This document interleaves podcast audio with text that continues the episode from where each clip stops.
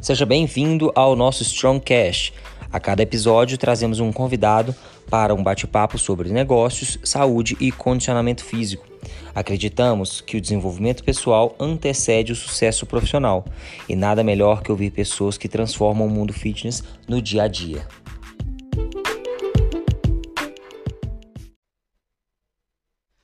No episódio de hoje estamos com Camilo Geraldi, seja bem-vindo, educador físico, atleta, treinador de mountain bike, fisiologista do exercício e oficial da Associação Brasileira de Controle de Doping. Seja bem-vindo ao Strongcast, Camilo. Obrigado, bom dia. É, Camilo, você está na área de atividade física. Vamos começar falando aí como que, que esportes que você praticou na infância, como é que foi sua infância ativa, como é que isso tudo direcionou para você querer trabalhar nessa área também. Então, conta um pouquinho da sua vida. Bom, eu, como toda criança da década de 80, começou a nadar por causa de bronquite, né? Uhum. E aí eu virei atleta de natação na época do, do Minas. Uhum. Nadei muitos anos no Minas, mas não como equipe principal. Uhum. E joguei vôlei na equipe do Minas também. Aí com 15 anos resolvi que não era nem o vôlei nem a natação de alto rendimento, que era o triatlon que eu ia tentar. Uhum. Que um treinador do Minas me convenceu. assim.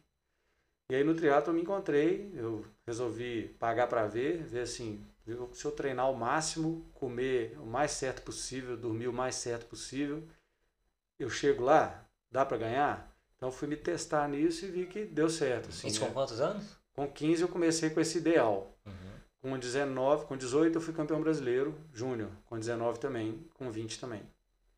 Que legal. An- an- Antes da gente aprofundar aí um pouquinho no É. triatlo, na natação, você, a gente sabe que tem é um esporte que é muito diferente. Quem nada 50 e 100, quem é fundista, nada 1500. Qual que é a sua especialidade? Qual que você, que que você gostava mais de nadar? Que eu que- era louco para eu ser um velocista. Mas esse treinador que me convenceu até sair da natação falou: olha, você não é velocista, você também não é fundista, você é triatleta. Você corre no aquecimento como se fosse competição, no aquecimento de corrida, e você entra para nadar inteiro, e você ainda pega trilha, então seu esporte é outro. Você é fundista, mas de triatlo. Entendi. Aí no triatlo eu descobri que eu sou quase velocista. Eu fui para a distância olímpica, que é a prova de duas horas, ou para a distância que eles chamam de sprint, que é de 50 minutos, uma hora. Que é tipo como se fosse o short triatlo. É, cheguei a fazer longa distância também, Ironman, mas mais por obrigação de contrato de patrocínio do que por, por meta por mesmo. gostar, assim. É. Não, não que você gosta. Não, eu digo que eu participei de Ironmans, eu não fui um competidor de Ironman. Fui de Uhum. distância olímpica e distância short. Uhum. E na, na, na, na natação, é, principalmente eu sou na década de 80, até os anos 90 também, a natação ela tinha um outro formato de treinamento que, graças a Deus, hoje em dia mudou. então, graças a Deus, a ciência, os melhores métodos de treinamento foram chegando também na natação, aqueles treinos de 6, 10 mil por dia, independente se você é, é velocista se você é fundista, todo mundo nadava 10 mil. Isso mudou. Como é que todos vão, vão olhar sempre o lado positivo de tudo também, né? O que, que de benefícios isso trouxe para você? O que, que você enxerga hoje aí que a natação foi tipo uma base para sua vida que tipo te trouxe ensinamentos, que te trouxe coisas positivas? Eu, eu creio que se eu tivesse, na época, a ciência de hoje, Uhum. não culpo os treinadores, não, porque o que eles tinham acesso à ciência era aquilo, Sim. né? Como os de hoje também podem estar, descobrir que estão errados em alguma coisa no futuro. É, se houvesse um treinamento para o velocista mais curto, mais adequado, para proporcionar potência, velocidade, e para o fundista continuasse aquela supermetragem, talvez eu teria sido um bom velocista. Uhum. Mas não, acabei machucando o ombro. Eu machuquei o ombro, fui tratar o ombro numa clínica, conheci outros triatletas que estavam tratando. Uhum. Tive que correr e pedalar para tratar o ombro, não podia nadar. E aí nesse meio tempo que o treinador me convenceu, falou: "Olha, já acho que você é fundista, você já encontrou os triatletas, então vai". Então essa falta de tecnologia de treino acabou Uhum. que nesse fluxo eu virei um triatleta. Uhum. Não sei se eu seria um velocista na natação, Sim. mas eu tenho como gratidão a esse rumo que eu tomei, o exagero do treino na natação, nesse exagero eu não me encontrei. Uhum. E aí eu acabei rumando pro triatlo. Então foi mais ou menos assim, meio acidental. E, as e assim, e a disciplina e constância ali de ter que acordar cedo, de fazer dois treinos. Como é que era isso? Porque o triatlon também, você tem um volume de treino por ter uma modalidade que são, vamos por assim, três esportes né, dentro de um. E muitas vezes tem que fazer duas sessões de treino. E isso já, na natação você já, já, já é. teve que passar por isso na natação, né? Como é que, como é que era isso encarado na época? Natação era treino da madrugada, treino do meio da tarde para o fim da tarde, uhum. né? E tinha a parte física, a gente chamava de física, não de musculação. Então eram três treinos por dia, nessas fases de treino duplo. Tinha fase de só um treino de natação, mas já envolvia uma disciplina, acordar 4 e 15 da manhã, chegar no Minas no máximo às 5 e 10 para entrar na piscina, já estava atrasado vai sai de lá, vai para escola, assiste aula com sono, almoça, aí o único horário para tarefa de escola era aquele, não dava para dormir. Acabava isso, voltava pro treino. Chegava em casa, sabia nem o nome, jantava, dormia. E aí pro triatlo foi tranquilo. Quando eu virei pro treinador, eu falei, cara, você quer que eu faça três treinos por dia, mais musculação, mais flexibilidade? Vai caber? Eu ainda tenho faculdade, ainda estou fazendo estágio. Ele, ó, se organiza, acorda às quatro, põe tudo na mochila, já vai aquecendo de bike, faz seu treino lá, toma banho na universidade, corre na hora do almoço, sai de lá, vai nadar, sai da natação, vai para o estágio, se vira, organiza que cabe. E aí foi isso, foi disciplina mesmo, assim. Para ficar factível, exigiu uma disciplina máxima, Sim. mas era só cumprir essa disciplina e o negócio dava muito certo. Foram os melhores anos da minha vida, foram os anos mais apertados de tempo. Como diz o ditado, na subida que a canela engrossa, né? É, então foram os melhores resultados de triatlon, foi quando eu não tinha tempo para nada direito. Que foi legal. Bom, e aí, né, você começou muito novo, assim, pra. O teatro era novo, você era, é. tinha idade nova, tinha pouquíssima divulgação, assim, na época, né? Porque também não tinha internet. Tinha. Então, como é que foi descobrir esse esporte? E depois, como é que foi também é, escolher trabalhar com isso? Né? Então, quando você optou por fazer o curso de educação física, você escolheu trabalhar com atividade física. Então, como é que foi essa época ali de 16 anos, 17 e chegando próximo dessa escolha? Eu já era apaixonado com esporte, né? uhum. né? Entrei por recomendação médica, mas eu adorei, fiquei, me dediquei. É, o acesso ao triatlon foi assim, sem querer, né? Eu já tinha visto uns Ironmans na televisão, assim, o meu ídolo, que é o Mark Allen, correndo lá no passado. Eu achava uma coisa super legal, mas era pouco divulgado. Mas eu vi na televisão e me tocou, na ESPN na época. Uhum. E então motivei por isso também, não só conhecendo pelo meu treinador. Treinei, no meio ali, com 17, 18 anos, me vi para escolher minha área profissional, que ia ser ou biologia uhum. ou engenharia. É, e aí meu psicólogo falou comigo que eu tinha que juntar os dois. Eu adorava biológicas uhum. e adorava saúde e gostava muito de física, matemática, engenharia. Ele falou: você vai fazer educação física. E aí foi ótimo. Fiz educação física por causa do esporte, mas já a minha paixão pela engenharia, pela mecânica, biomecânica e a biologia. Então eu fiz a faculdade, né? Uhum. Durante a faculdade foi o ano que eu mais treinei. A universidade me ajudou muito a treinar também. Tinha espaço, tinha recurso, tinha orientação. Uhum coloquei mais ciência dentro do meu treino. E aí você, você falou assim, nós tinha orientação, você buscou orientação mesmo dentro do curso de educação física ou treinadores fora? Como é que foi essa orientação para os treinos dentro da universidade? É, o meu grande treinador era o treinador de natação de uma equipe do Minas e ele resolveu me treinar para triatlon. Ele foi treinador de triatlon também antes disso. Então ele era o meu central, meu treinador. Mas eu fui buscar orientação mais científica sobre o porquê das planilhas que eu estava recebendo na universidade. E por uma coincidência boa, tudo que eu estudava de mais complicado e tecnológico, esse cara estava aplicando comigo.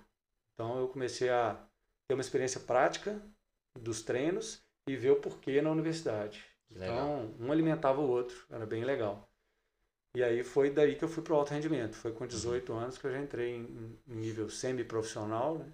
Uhum. E daí eu comecei a treinar bastante. Uhum.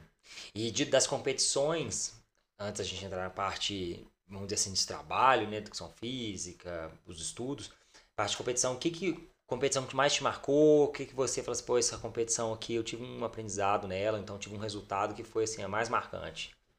Tem alguma não, ou algumas? Não foram, os aprendizados maiores não foram nas vitórias, Sim. Não, né? Foi na, na minha, meu maior fracasso, que eu digo. Assim. Eu era campeão júnior brasileiro, andava muito, tava com uma autoestima venenosa, perigosa, e eu fui pro meu primeiro Ironman, em Porto Seguro, no ano 2000.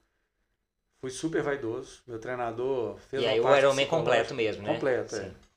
Não existia meio Ironman ah, tá. direito. Tá. Tinha, mas tinha muito pouco. Tá. Meu treinador fez uma parte psicológica legal, com motivação, mensagem de um monte de amigos, escreveram num cartaz gigante, mandaram filmagem para mim, eu fui competir, motivado, com vontade, mas com um ego muito inflado. Que ele só inflou no triatlon de curta distância, que foi uma coisa ruim que veio do triatlon. No começo foi bom pela autoestima, me fortaleceu, que eu precisava disso, mas passou do ponto. E eu cheguei nesse Ironman achando que eu ganhava de todo mundo vou chegar aqui, aqui é novidade, mas eu vou ganhar.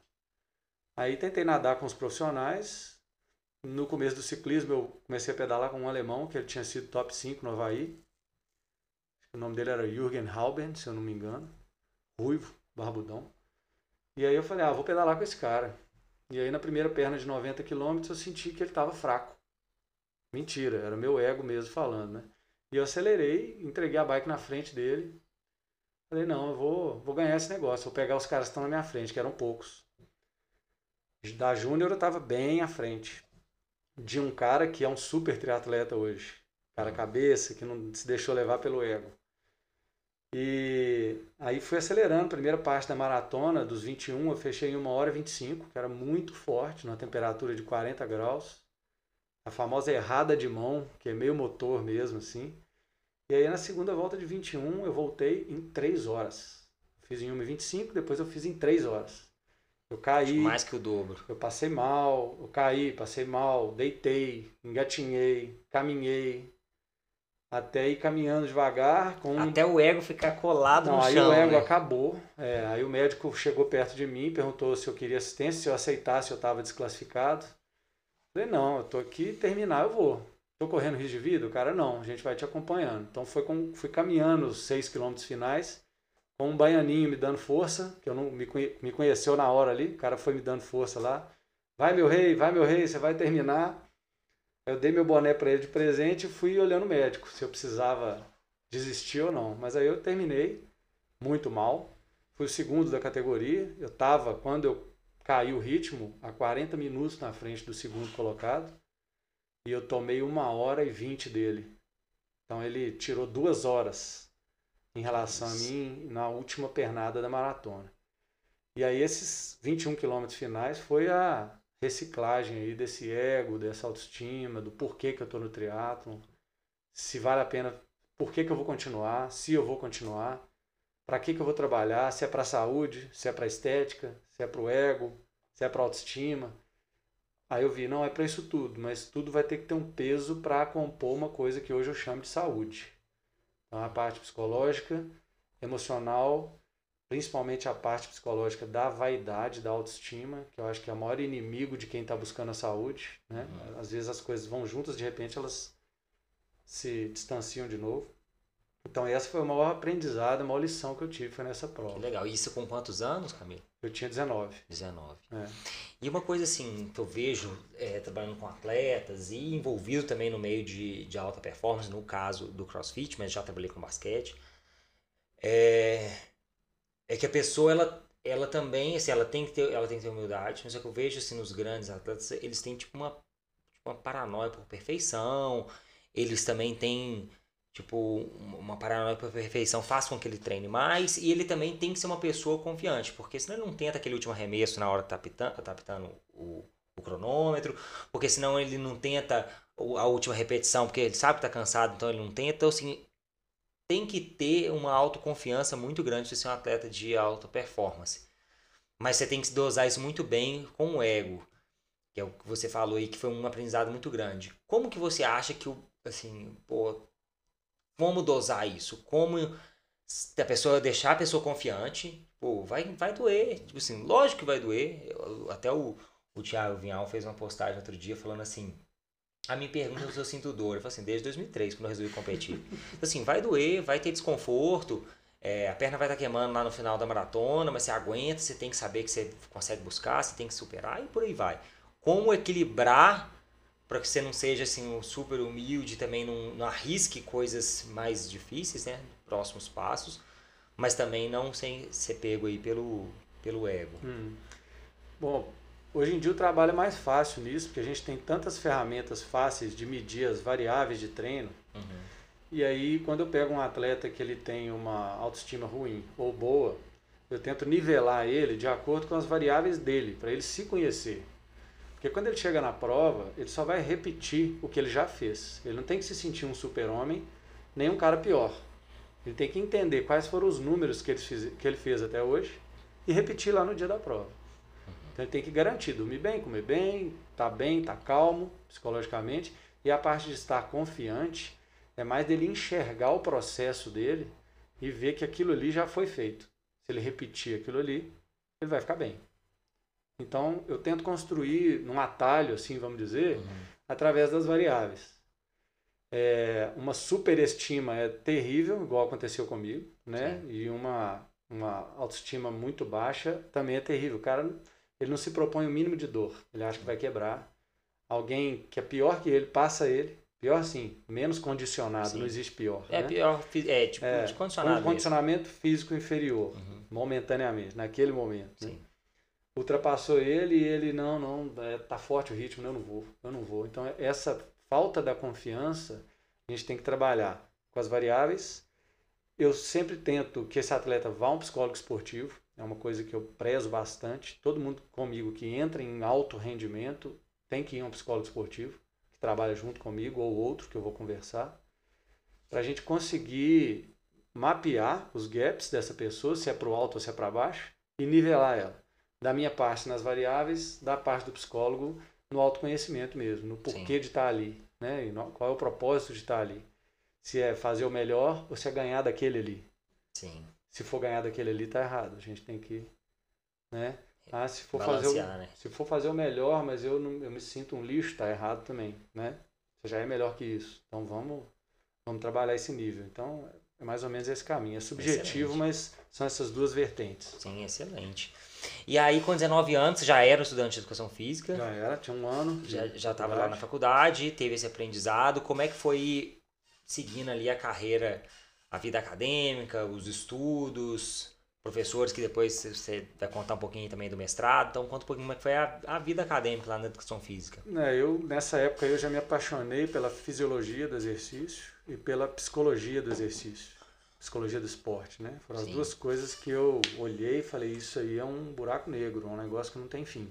E duas áreas muito fortes também lá na UFMG, é, né? Tinha um professor que já faleceu, que era o nosso guru, que era o professor Dietmar, Dietmar. Samuski, né? Super legal, um cara super gente boa. E o professor Nilo, que era da fisiologia básica, mas não tão ligado ao exercício. E o professor Luciano Sales, lá do LaFis, que foi o cara que me motivou muito a estudar fisiologia e conectava tudo com o que eu estava fazendo na prática. Então dali eu rumei para fisiologia e gostava mais da psicologia também. Junto com a biomecânica, quando você vai treinar alguém e não vai compreender o gesto, para trabalhar esse gesto, melhorar o gesto, fortalecer, biomecânica tem que vir junto, né? Então uhum. foram os três pilares que eu segui. Continuei competindo, é, do júnior eu virei júnior profissional, chamava júnior elite na época. Uhum. Aí eu competia na Elite e na Júnior Elite como profissional, tinha patrocínios, tinha contrato, tinha salário, tinha apoios. É, Para a época era um bom salário. Uhum. É, e no meio dos treinos fui sofrendo os meus acidentes também, de atropelamento e correndo os meus riscos. Então em 2004 eu já estava no meu quinto acidente de bicicleta e eu decidi parar parar profissionalmente. Uhum. E fui diminuindo gradualmente o que eu ia fazer. Primeiro eu tentei parar direto, vi que isso me gerava depressão, me gerava uma instabilidade emocional que eu não gostava, eu voltei um pouco o nível, mas aí eu fui caindo ao ponto que os últimos cinco anos da minha vida, estou com 40, mas dos 35 eu quase não fui para a estrada e os últimos dois anos eu vendi minha bicicleta. Não vou para a estrada, só no mountain bike mas pelo peso do Sim. benefício que eu tinha com o esporte, que eu já tive, já alcancei. Agora era manutenção da saúde que eu tenho. Não precisava competir profissionalmente mais. Uhum. Meu emocional estava equilibrado, bom. É, e eu queria correr menos risco. Não quero faltar com meus filhos, né? faltar com minha esposa, com minha mãe. E aí eu resolvi mudar um pouco o rumo para um rumo mais seguro e mais divertido. Então, uhum. o mountain bike sempre foi um coadjuvante na minha vida. E aí ele virou o principal hoje em dia. Antes da gente, da gente virar aí pro, pro mountain bike também e depois falar sobre o mestrado, eu acho bem legal essa parte que você falou de acidente, porque é, eu acho que é, é bom a gente dar uma orientação, você passar um pouco de orientação sobre isso para as pessoas, porque eu vejo. É, já, a gente já teve um relato, né? Gravei um, um, um episódio lá no início do Troncast com o Heleno. Hum. Aí o Heleno falando que, pô, desisti do mountain bike porque quase foi roubado uma vez, bicicleta era muito caro, aí eu fui direcionar, mas ah, vou correr. Correr com tênis e aí sai, né? Ninguém te, te, te rouba, é mais difícil. A gente já teve pessoas aqui da academia que já sofreram acidente de atropelamento também. Ah, comprou uma bicicleta, saiu para pedalar assim, com uma duas semanas pedalando na 040, que é uma, uma estrada aqui é, que tem saída de Belo Horizonte né, para o Rio de Janeiro. E numa daquelas saídas veio um carro e pegou. Então é uma coisa perigosa que envolve riscos de atropelamento que se a pessoa quer começar, que orientação que você dá, o que, que você acha que é o, que é o a orientação também, se não, não faça, então não, vai existir mais o é. esporte, né? O que, que você acha? Fica um tempo no, treinando em rolo, treina em horários mais, mais tranquilos, treina em áreas mais tranquilas primeiro. O que, que você sugere para que a pessoa também tenha alguma opção de começar? Eu acho que esporte, esporte hoje em dia é gestão de risco também, né? Uhum. Eliminar o risco não existe. Você Sim. tem como gerir ele, né? Você vai topar mais ou menos. Então hoje tem rolos interativos, videogames, né? Inclusive eu pedalo rolo hoje em dia, meu, uhum. minha road bike está lá no videogame. Então assim, aconselho que a pessoa tenha, se ela quer um triatlon, se ela quer um ciclismo de estrada, se ela quer um mountain bike, que às vezes precisa treinar na speed, né? No, uhum. no asfalto, tenha um rolo para também dedicar parte dessas horas com 100% de certeza que você não vai ter um acidente. Tem que ter as horas da rua também. Então as horas da rua, escolher o um melhor horário, com menos fluxo você não está livre do acidente. Não confiar na sua preferência em nenhum cruzamento, em nenhum desvio, que é o que eu vejo muito na BR. Ontem eu chamei a atenção de um ciclista e aí ele me procurou depois no trânsito para me xingar. Pô, você, tô vendo no seu carro, você é ciclista também? Por que, que você chamou minha atenção ali naquele desvio? Eu falei, cara, porque você contou com a minha visão. Você não pode contar com a visão do motorista. Você tem que ver todo mundo, é direção defensiva, né? Sim. Você tem que se defender. É olho na nuca, ouvido em pé o tempo inteiro, fone nunca, né? Então escolher um bom horário, não tampar os ouvidos, ficar atento a tudo. A preferência nunca é sua. Você tem, sempre tem que estar no mais cantinho possível, não é fugindo da areinha que está no, no acostamento e indo para a pista da direita. Então, assim, reduzir os riscos ao máximo. Né? Não fazer é meio radical. Eu optei por não fazer hoje. Sim. Mas eu não desaconselho. Eu pedalei 18 horas por semana, às vezes, numa BR, durante alguns anos da minha vida. Sim. E não me arrependo, não. Eu geri meu risco. É, ali. são momentos. Eu estou aqui vida, porque né? eu fiz uma gestão de risco. Os uhum. meus acidentes aconteceram, mas porque eu estava no canto. Porque eu escutei o carro antes de vir tudo isso colaborou para que eu me preparasse para que o acidente não fosse fatal. Sim. Então, é, a gestão do risco é fundamental, mas é. não ir não é o conselho. Né? Até, até isso que você falou, é excelente você falar que você tem que sempre contar com o erro do outro. Inclusive, uma pessoa que, que faz a manutenção na minha bicicleta, ele estava contando que uma mulher veio na contramão. Ele não contava, assim, porque era a rua, a rua era de subir. Então vinha da, da, da da avenida e tinha que subir. O carro estava descendo. Ele nem olhou pro carro descendo. Aí teve afundamento de crânio, quebrou inteiro. Então, assim, é, contar, conta, você tem que contar que as pessoas vão errar. A né? gente conta que ali é uma mão, contramão não haverá. Eu fui atropelado por um carro na contramão. Aí. Né? Descendo a Serra de Brumadinho, uma curva que eu fiz muito fechada, veio um caminhão de ré, cheio de vergalhão. Não tive como, preguei nos vergalhões. Então, assim, você vai contar com que está na trilha, vai contar que aquela curva não tem pedra. Não, hoje pode ter uma pedra naquela curva, mesmo que seja trilha, não é, não é BR, né? Uhum, sim. Então você não vai pilotar achando que a pista está do jeito que você pensou. Não, ela está do jeito que ela está na hora que você vê-la, né? É. na mesmo. hora de olhar. Então é isso. E aí a educação física foi, foi direcionando ali os, os estudos, o desejo de trabalhar com com uma área específica? Como é que foi a reta final do curso de Educação Física? Aí minha reta final, eu me graduei com 23 anos, né? Foi um ano antes de eu resolver pendurar a sapatilha da bicicleta, me aposentar profissionalmente no triatlo.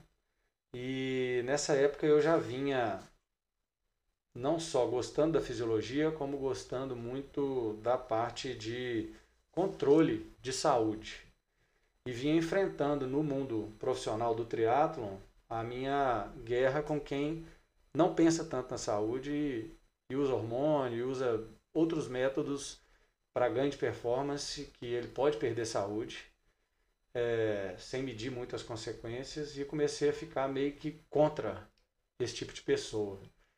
Então, eu fui seguindo como treinador, completamente anti qualquer uso de recurso externo, recurso ergogênico, até uhum. os que não fizeram, até os que não faziam mal, eu era totalmente radical. E isso me levou para estudar dentro da fisiologia, ter um interesse aumentado por, pelo por que, que eu estou contra esse tipo de atitude. Uhum. Eu comecei a ficar só contra as que fazem mal e não contra as que a pessoa usa, mas que não faz mal nenhum. Uhum. E aí, no meio do caminho, como treinador, ex-atleta, eu fui convidado por um grande amigo, que também é ex-atleta, mas é advogado, a participar de uma autoridade de controle de doping, como oficial de controle de doping. E eu falei, bom, aí tá aí um lugar que eu vou contribuir. Uhum. Né? Eu vou ser meio que uma polícia, mas realmente atrás do que está errado. Uhum. E o errado é considerado como uma trapaça ou algo que faz mal à saúde do próprio praticante, né? Uhum. Não simplesmente errado porque ele quer melhorar a performance. Uhum.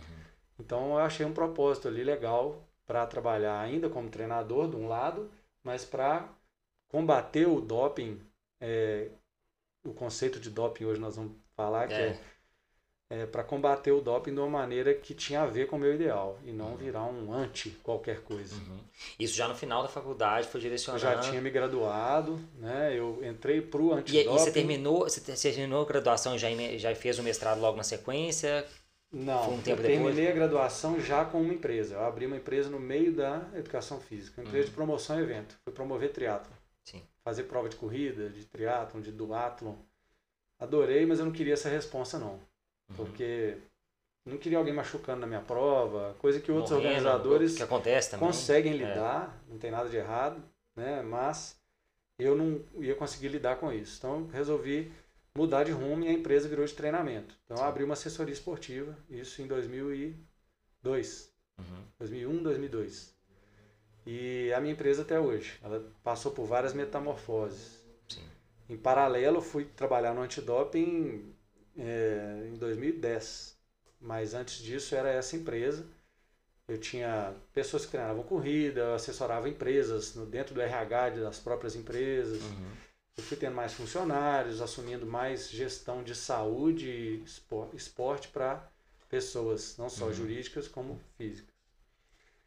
E isso virou um espaço físico, virou uma academia, virou um estúdio com um atendimento mais individual, que eu conseguisse atingir mais a fundo a saúde da pessoa.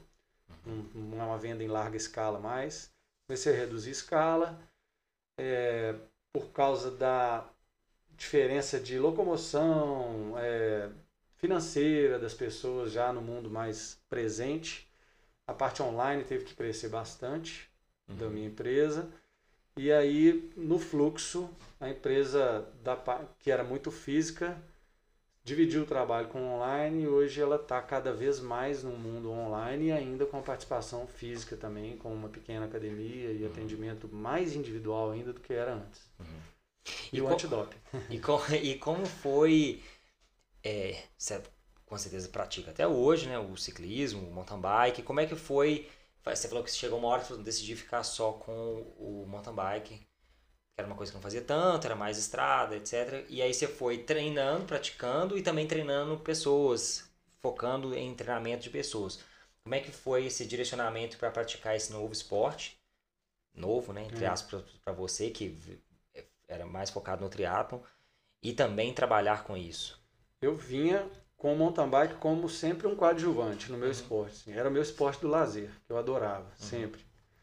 E aí eu só aumentei o número de vezes que eu vou para trilha, né? E diminuiu o quanto eu nadava, diminuiu o quanto eu corria. Até hoje eu corro, mas eu corro uma vez por semana, 6 quilômetros, pouquinho. Aí é bom. Achei que assim, ah, eu corro, eu corro pouco, sai, eu corro 30 quilômetros. 6 quilômetros na trilha, por prazer só, uhum. e acabou. E nado aí duas vezes por semana, 1.500 metros, 2.000. Mantenho minha natação, minha corrida. Mas aí eu gosto de pedalar. Pedalo duas, três ou quatro vezes por semana. Se puder cinco, eu vou também. No rolo e, ou na trilha. Uhum. Então, e fui aumentando isso. Hoje é o que eu faço. E os meus atletas, eu treino pessoas do triatlo, amadores hoje, não treino nenhum profissional.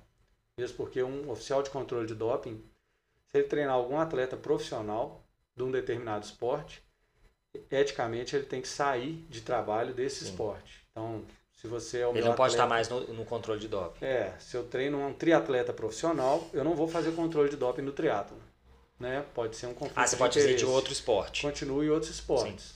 Né? Podem haver outros conflitos de interesse, às vezes patrocinadores similares, então Entendi. eu também resolvo sair por conta de um patrocinador cruzado. Mas envolve a ética de declarar que você tem alguma relação com aquele esporte ou não. É assim que eu trabalho hoje. Uhum. Eu tenho amadores de triatlon, eu tenho um montanhista, tenho tinha alguns de corrida de aventura, mas atualmente não. Uhum.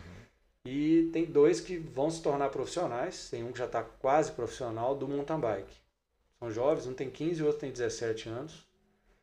E esses eu vou me dedicar para eles se profissionalizarem mesmo. E aí quando eles entrarem no mundo profissional, eu já não faço mais exames em mountain bike. Legal. Aí eu já me aposento no, do antidoping no mountain bike, fico só como treinador de alto rendimento. Legal. É, e aí que você falou que em 2010 você entrou né, para a Associação de Controle de Doping. Conta um pouquinho assim, como é que. Primeiro vamos, antes da gente contar um pouquinho da associação, conta um pouco assim, o, como você via o doping, você falou que foi mudando, você tinha uma, uma cabeça, depois hum. mudou como você viu o doping, como foi o desejo de trabalhar na associação e o que é essa associação. E depois a gente vai destrinchando mais temas. A minha mudança ela foi mais ou menos junto com o conceito de doping mesmo. O conceito uhum. de doping antes ele era, ele não tava, ele buscava algo é, que melhorava o rendimento. Não necessariamente essa, essa substância ou método é, proporcionava mal à saúde do atleta. O conceito moderno ele está muito mais associado ao recurso que pode proporcionar mal à saúde do atleta também. Ele melhora o rendimento, pode melhorar o rendimento, talvez, porque tem uns que usam, mas não melhoram, é, mas que está associado a algum mal considerável à saúde. Então, o, o, a UADA, que é o órgão mundial que controla Sim. o antidoping, ela está mais buscando o conceito de saúde e não o conceito de é proibido usar algo que melhora. Doping existe. Motor na bicicleta não faz mal à saúde de ninguém, mas realmente você colocar um motor numa prova de que ninguém tem motor, não está na categoria certa. Vai competir na prova que tem motor. Né? Uhum. Hoje existe categoria de bike elétrica. Uhum. É, então esse é um doping, não faz mal à saúde, mas é uma trapaça, é, né? é proibido. É, a cafeína já foi proibida no passado. Já tive amigos que tomaram pílula de cafeína e eram considerados usuários de doping né? Trapaceou. E aí, quando, quando acontece isso, é ruim porque a pessoa vai colocar na mesma prateleira de uma pessoa que usou um, um recurso que realmente faz muito mal para a saúde, que Exatamente. joga o desempenho X% né, à frente. Então, na época eu era contra. Eu não usei cafeína de jeito nenhum. Primeiro, pela questão conceitual. Estou trapaceando se eu usar cafeína. Eu falo, poxa, mas será que cafeína trapaça? Depois eu pensei, não, eu já tentei e não me senti bem no estômago, não. Para mim não fez bem na prova. Para mim, então eu não vou usar. Mas também não estou crucificando o cara que usa, não. Não faz mal nenhuma à saúde. Aí, pouco tempo depois, saiu da lista de substâncias proibidas a cafeína, claro que acima de, determina, de determinada concentração. Nível. Não era qualquer cafeína que era proibida, era uma dose cavalar de cafeína. Uhum. Aí saiu, não era proibido mais. Então essa evolução do conceito, ela veio mais ou menos com o meu entendimento também e evolução na, no meu trabalho antidopagem, né? Uhum. E aí a, a, Autoridade Brasileira de Controle de Doping, que é a ABCD, uhum. ela é do Brasil, eu presto serviço para eles como oficial e também para a agência americana, que é a USADA, que é a USADA, Doping Agency, uhum. é, com controle de dopagem também. Então eu trabalho para essas duas agências. Uhum. Então, assim, você começou a trabalhar com isso e aí a gente já, esclarecer um pouquinho né, para as pessoas o que é o doping, né, como é que foi sua cabeça mudando e o que as mudanças que foram acontecendo assim, ao longo do tempo também. É, a gente sabe que existe diferenças de testagens em diferentes esportes. Então, tipo assim, um atleta de determinado esporte ele é testado assim várias vezes ao ano. Se ele é um atleta olímpico, se ele não é, se ele é um atleta de um esporte, ou um atleta de levantamento de peso olímpico, ele é muito mais testado que, sei lá, um, um jogador de, de outro esporte que é menos testado. Então, como é que funciona essa diferença? É por número de oficiais que existem no esporte? É, pela, é pelo desenvolvimento econômico do país, porque custa dinheiro? Uhum. É, é por é pelo desenvolvimento do esporte, o esporte é mais rico, tem mais dinheiro, paga mais. Então, ah, jogo de futebol, todo depois do jogo de futebol tem que ter alguém fazendo. Como é que funciona um pouquinho essas diferenças? Bom, primeiro na parte conceitual, né? Falei um pouquinho, mas mais para deixar concreto. Uhum. O que é doping hoje? É o uso de substâncias ou métodos proibidos que é, oferecem as substâncias que podem oferecer risco à saúde do atleta uhum. e métodos proibidos ou é, equipamentos que descaracterizam a prática daquele esporte. Né? Então tem um maiô na natação que foi proibido. Sim. Tem um esteroide anabólico que foi proibido na natação. O maiô porque descaracterizou o corpo humano, como ele se relaciona com a água. O esteroide anabólico porque faz mal para o atleta que não precisa tomar hormônio. Uhum. Né? Existem atletas que precisam por, momento, por motivo de saúde. Então, para esse cara não vai fazer mal. Mas o conceito hoje ficou esse, mais limpo assim. Uhum. É, os esportes, quais que tem mais, quais que tem menos, né? A tradição do controle de doping, ela vinha muito mais com esportes individuais, né, do que esportes em grupo. Esporte de grupo tem um sorteio no final do jogo, então um jogador de futebol, ele já está ali é, com a atenção sobre ele dividida, né, entre o time inteiro. Então a chance dele ser chamado para um controle de dopagem é muito menor do que um corredor de 100 metros raso que está na final de 100 metros raso. Ele é sozinho. Uhum. Né? É, outra coisa, os esportes que exigem, que dependem mais das capacidades físicas e menos de qualidades técnicas e táticas, é, obviamente eles têm uma atenção maior para determinados tipos de exame, não para mais exames. Sim. É, traduzindo, um velocista ele ele é muito examinado na questão hormonal. De força e potência. É, um fundista também, um maratonista, se ele tem drogas sanguíneas que vão melhorar, se tem drogas, é, esteroides que vão até acelerar a recuperação dele também. Então, se a parte de esteroides e drogas que mudam é, fun mais funções de resistência e de velocidade, eles, esses atletas têm mais testes nesse perfil, teste de urina, teste de sangue. Os atletas de pontaria, eles têm menos testes. Tiro ao alvo, arco e flecha. É, mas eles têm, quando vão fazer os testes, eles têm um número maior de tipos de testes. Então ele faz de urina, ele faz de sangue, às vezes ele faz bafômetro. Porque tem outras substâncias que para o nadador que tomou uma dose de vodka, ele piorou o rendimento antes da prova. Mas o. Do tiro, o, deixou ele mais. O atleta do arco, que tomou uma dose de vodka, ele acertou melhor o alvo. Então, para ele, para os dois faz mal à saúde. Para o arco e flecha, em competições oficiais, se o bafômetro pegar, ele está tão fora quanto um corredor e um nadador que tomou testosterona.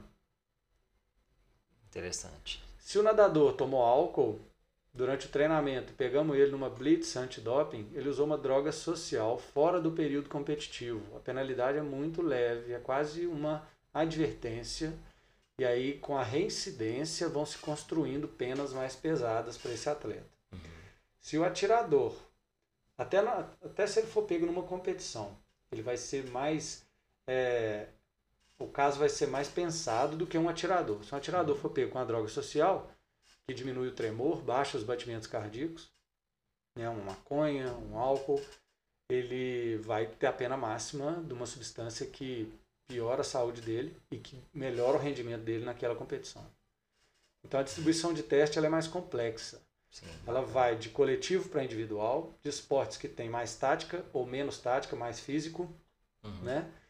E, e de qual substância que ajuda o rendimento naquela competição e quais que fazem mal para qualquer tipo de atleta. Uhum. Então é, é, uma, é um estudo mais complexo, assim. Não tem aquele esporte faz mais controle. Uhum. Entendi. Não, os controles são diferentes. Excelente, excelentes explicações. É, no, no doping, a gente já conversou um pouco antes, ele falando, tipo, ah, colocou a cafeína na mesma prateleira do testosterona, uhum. uma, uma, uma, uma substância fica marginalizada, a pessoa usa aquilo ou aquilo outro, e querendo ou não, o doping, né, o controle de doping, ele deixa estigmatizado muitas coisas na cabeça das pessoas, principalmente dos leigos, pessoas que não entendem. É, e aí você falou assim, hormônio pode fazer bem, claro. Tem pessoas que precisam de um tratamento. Explica um pouquinho, assim, até entrando na parte de fisiologia mesmo para as pessoas, o que é caracterizado precisar. Então tem as faixas, hum. tem os uhum. níveis, o que é prejudicial à saúde, como, como desmarginalizar a pessoa que precisa ou a pessoa que precisa da utilização daquele hormônio. É, e como ser encarada sendo as pessoas estão se estão trapaceando, como fazer isso de uma forma geral para clarear para as pessoas mesmo que estão ouvindo. É, a questão mais importante dessas que você falou no mundo do, do, do uso de esteroides anabólicos, por exemplo, é quem precisa e quem não precisa. Uhum. Se um atleta precisa, o mecanismo é fácil. Ele vai a um médico, eles vão concluir que realmente ele precisa, é uma questão de saúde dele. Se ele não tomar, ele vai perder saúde. Perder saúde, né? Não é alguém que quer evitar o ganho de o envelhecimento, é, não é isso? Anti-aging, não. Isso. É, se ele vai perder saúde. Por exemplo, alguém que não produz testosterona. Ele não produz. Ele tem que repor. Tem que repor. Se ele não produz, vamos ver primeiro é, se realmente ele tem que repor, se ele não tem. Aí que vem a coisa mais importante. Um bom médico hoje, normalmente, são os que não vendem muito. Que as pessoas que querem tomar procuram logo o médico que vai direto ao ponto. É, isso. Qual a diferença entre os dois? Um trata o exame, o outro médico trata o paciente. Então, eu sou um paciente, cheguei para o médico rapidinho. Estou é, fraco, estou indisposto, estou com um acúmulo de gordura é, estranho, com características mais femininas, por exemplo. Uhum. É, quero fazer meus exames, estou com desconfiança que alguma coisa está errada. O médico vê que a testosterona dele está muito baixa. Por exemplo, se vamos falar níveis subjetivos aqui, tá? Sim. Não vou falar níveis corretos, porque para cada idade tem um limite. Sim. Ah, para a sua idade, Camilo, você tem que estar tá entre 300 e 900 de testosterona, a nossa medida você está em 250, você está abaixo do mínimo. Você tem que repor. Espera aí. Ele está tratando o exame. Ele viu um número que abaixou a testosterona, então vamos subir. Mas a testosterona ela pode baixar por inúmeros motivos. Você pode ter disfunções em outros órgãos, em outras glândulas, que vão te gerar uma produção reduzida de testosterona. Uhum. Você pode estar até com câncer em algum local, que se esse médico for direto ao exame, ele vai te repor testosterona que pode acelerar o seu câncer. Sim. E que vai piorar a sua produção de testosterona. Por acelerar o motivo que caiu sua testosterona e por já repor uma quantidade que o seu corpo deveria produzir. Então, na hora e, que você parar de e, tomar, a sua glândula demora a voltar àquela produção X, porque ela estava acostumada a produzir menos porque você estava tomando. E às vezes fatores até do dia da pessoa. Tipo, às vezes a pessoa está dormindo mal, a pessoa está estressada. Então, então ele tratou o exame, né? Não tratou o que, que a pessoa. O médico rápido, ele não perguntou por que, que a testosterona está baixa. Ele viu, tá baixa, eu vou aumentar, vou repor. Para mim, esse médico, ele. Assim, eu não vou chamar ele de trapaceiro, de ladrão ele provavelmente fez o curso de alguém que ele respeita e esse alguém ensinou para ele assim. E aí ele acha que o conhecimento é esse. E ele tem que se questionar se a conduta dele está certa. Quando um médico ou qualquer outra pessoa profissional se questiona, ele tem que procurar o que a ciência fala de resposta. Se ele se questionar e procurar o que a ciência fala, ele vai ver que ele está fazendo errado. Uhum. E o maior problema hoje é que esse cara está ganhando tão bem nas consultas, tem tanto adepto, e inicialmente, às vezes, os relatos são tão bons, a pessoa se sente bem, ganhou força, ganhou autoestima. Tá com a tá, pele boa. Às vezes tá... não melhorou nada, é. mas já está acreditando em si mesmo. Psicologicamente. E não acreditava mais. Então é uhum. é, um, é um degrau muito grande que a pessoa sobe com uma injeção, uhum. né? Ou uhum. com um creme.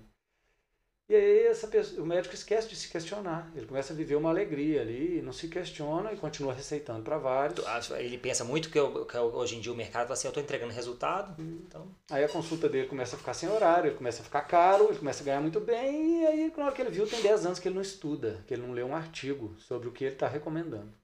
Uhum. Ele só lê aquilo que aquele cara que ensinou a ele publica. Uhum. Então, esse é, essa é a maioria dos médicos que recomendam hormônio hoje em dia que eu fico sabendo. Sim. Tem o médico agora, o lento, que é o que vende pouco. É, mas ele não trata o exame, ele trata o Camilo. Pô, Camilo, você está com baixa testosterona. Como é que tá seu sono? Como é que tá a sua rotina de sono? Tá dormindo bem? Aí eu falo, tô. Aí ele mesmo se pergunta, será que ele tá dormindo bem mesmo? Ele questiona, ele fala assim, como é que você, aí ele, como é que você tá dormindo? Fala pra mim. Que hora que você, até que hora você fica no celular ou na televisão? Que hora que você diminui a incidência de luz sobre você? Porque a primeira coisa que induz ao sono, um ciclo da melatonina Sim. aumentado, daí tá um monte de médico mandando tomar melatonina, em vez de ver por que, que a melatonina está baixa. Sim. É a incidência de luz. Luz branca, luz azul, que é do LED, telas de todos os tipos, uhum. né? Que é, o que é a maior doença de hoje em dia, né? Então ele vai começar a perguntar, ah, então sua luz, você está tá desligando a tela do celular 10 horas da noite só? É. Você fica aí umas duas horas, uma hora e meia? É. Não, então tá. Então tem distúrbio de sono. Falou comigo que dorme bem, mas não. então tá aí o primeiro gap para baixar a testosterona. Como é que tá a sua alimentação? Você bebe? Ou oh, bebo? Todo dia? É, todo dia. Muito? Não, não. Duas, três, às vezes quatro long necks. Pô, todo dia ele tem álcool no corpo que baixa a atividade, baixa a produção de testosterona. Uhum. Ele começa a procurar motivos. Aí vê que a alimentação, pô, você gosta de low carb? Gosto. Mas você pratica isso sem parar? Sempre low carb? Ou você tem algumas épocas que você baixa? Não é sempre. Mas é low, low, low, sempre, sempre, sempre. É, então ele pode ter uma depressão imunológica, talvez por algum momento com pouco carboidrato para a demanda de energia que ele precisa. Se a imunidade cair, outras coisas vão desregular. É, ele vai acabar tendo um, uma má regulação do sono e de outros. É, é um leque que não para de abrir. São várias variáveis que começam a se multiplicar e voltam a coincidir com a redução da testosterona. Então, esse médico primeiro tem que mapear todos os hábitos e em 90% dos casos, os hábitos são os responsáveis pela queda da testosterona. Aí ele viu que nenhum hábito é o responsável. Vamos fazer exames também, né? Uhum. Ele vai examinar tudo. Pode ter atividades da tireoide, de outros, outros órgãos que vão prejudicar a testosterona. Sim. Então ele tem que repor testosterona? Não. Se tem um problema na tireoide, ele vai ter que resolver a tireoide primeiro. Vai medir como é que está a testosterona depois que ele corrigiu a tireoide. Voltou. Pô, então você não precisa tomar, você não precisa repor. Pode ir embora. Trata só sua tireoide. Sim. Não voltou. Ó, então talvez você precise repor. Vamos ver mais coisas? Então ele continua examinando. Da data da consulta até a data que esse paciente recebeu uma recomendação de hormônio, para ter uma recomendação assertiva mesmo, que não foi para o mal da saúde, foi para o bem, não pode demorar, é, não pode ser rápido. Normalmente demora entre 3 a 6 meses. Entre, entre lentidão para fazer um exame, para chegar a um resultado. Para esperar pra, o corpo responder Para experimentar um tratamento pra, de outro órgão, esperar a resposta disso na testosterona. O corpo não vai mudar da hora para outra a produção. Então, isso é pouco mercadológico. Vende pouco. Normalmente, quem vai a um consultório quer tomar.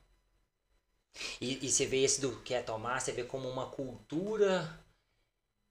Cultura do resultado, uma cultura da beleza, uma cultura do Instagram, uma cultura de imagem, uma cultura de, de corta-caminho. O que, que, você, que, que você acha que é isso assim?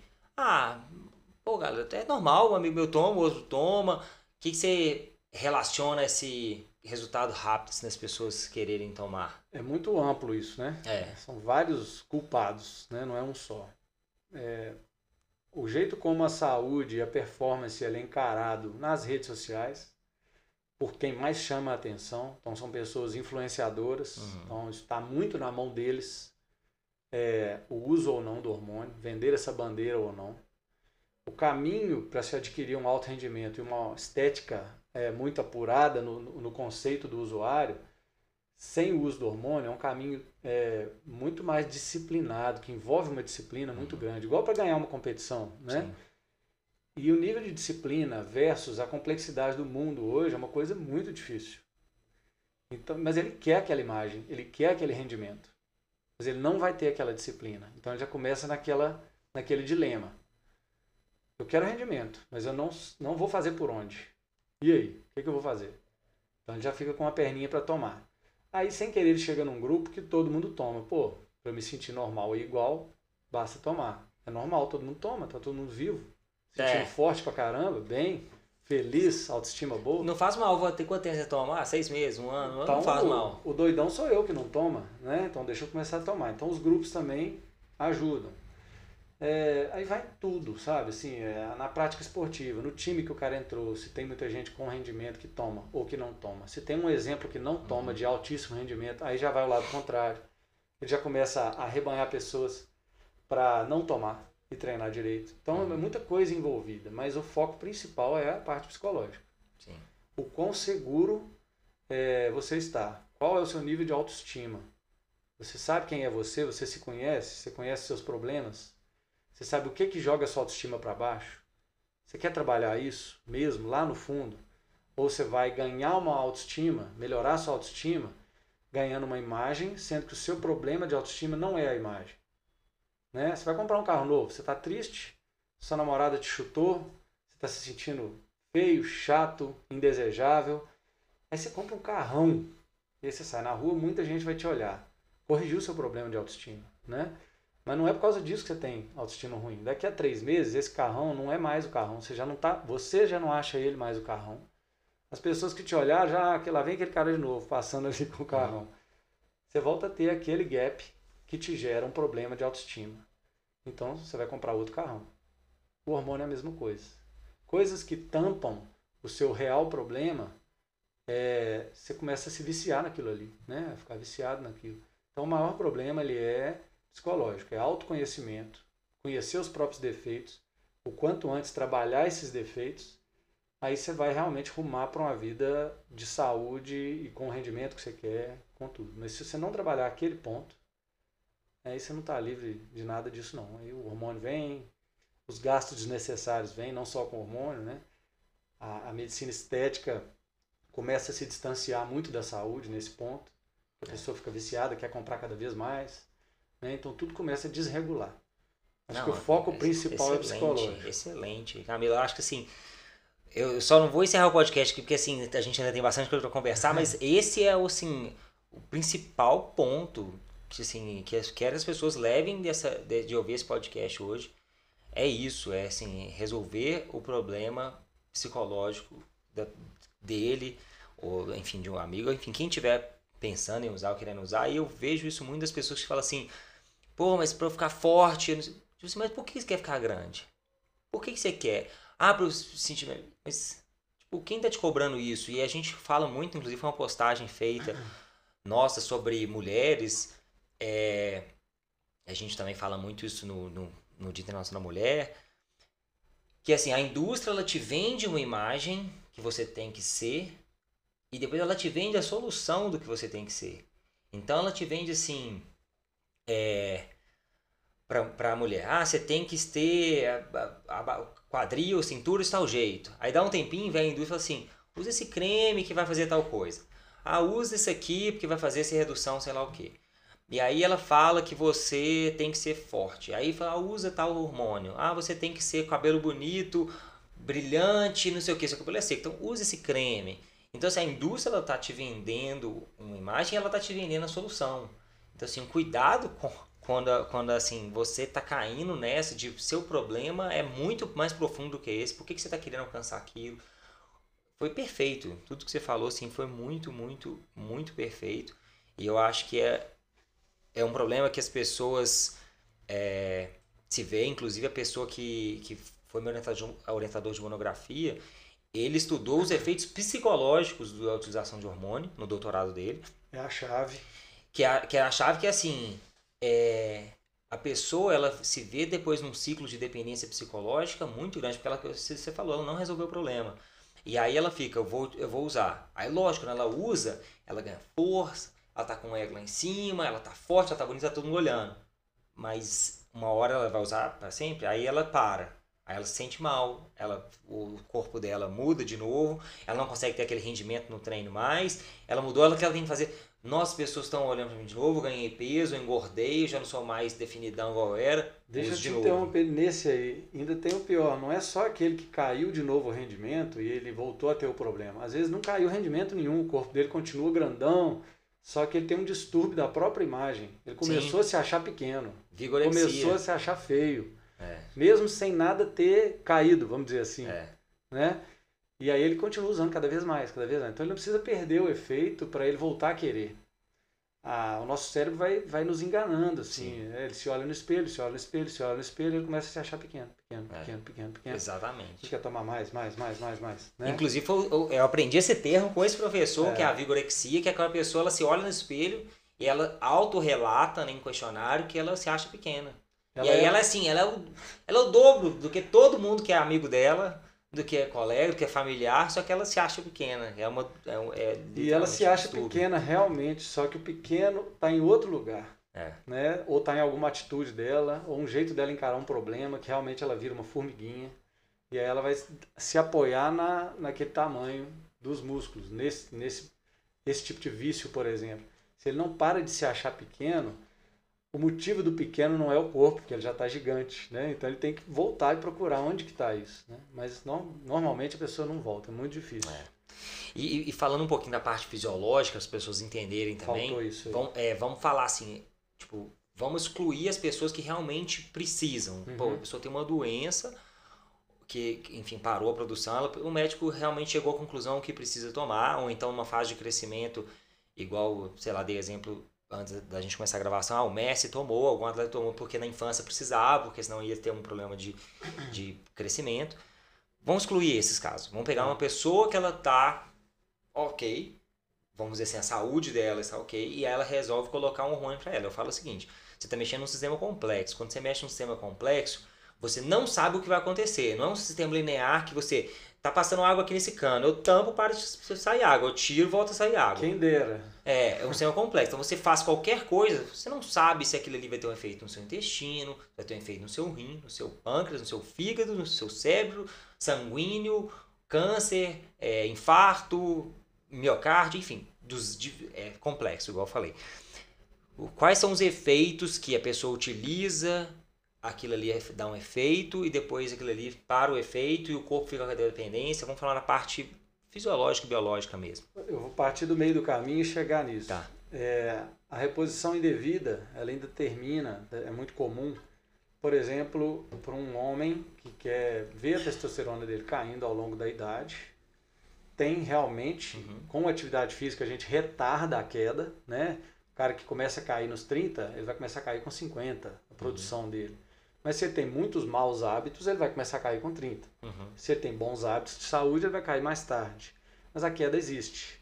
E ela é fisiológica, normal, saudável. Ela precisa cair. Senão um velhinho de 90 anos vai ter um coração do tamanho de um boi. Ele vai morrer, não vai chegar nos 90. Então a natureza precisa cair, autorregular alguns hormônios. Não é uma perda de função. Sim. Uma regula é uma regulação importante. É, e aí vem quem tomou e não precisa. Né? Eu quero ficar grandão, vou tomar testosterona. Né? O que, que mais deixa grande? Testosterona, insulina. Né? Insulina mais perigosa ainda que a testosterona. Vamos falar dos dois. Quais são os males? Imprevisíveis. Qual é a data? Imprevisível. Eu vou ter o mal? É imprevisível. Pô, tem exame para Não tem exame. Não, aqui tá falando que minha idade pode ter até. no- Um homem da minha idade pode ter até 900. Não, não, não.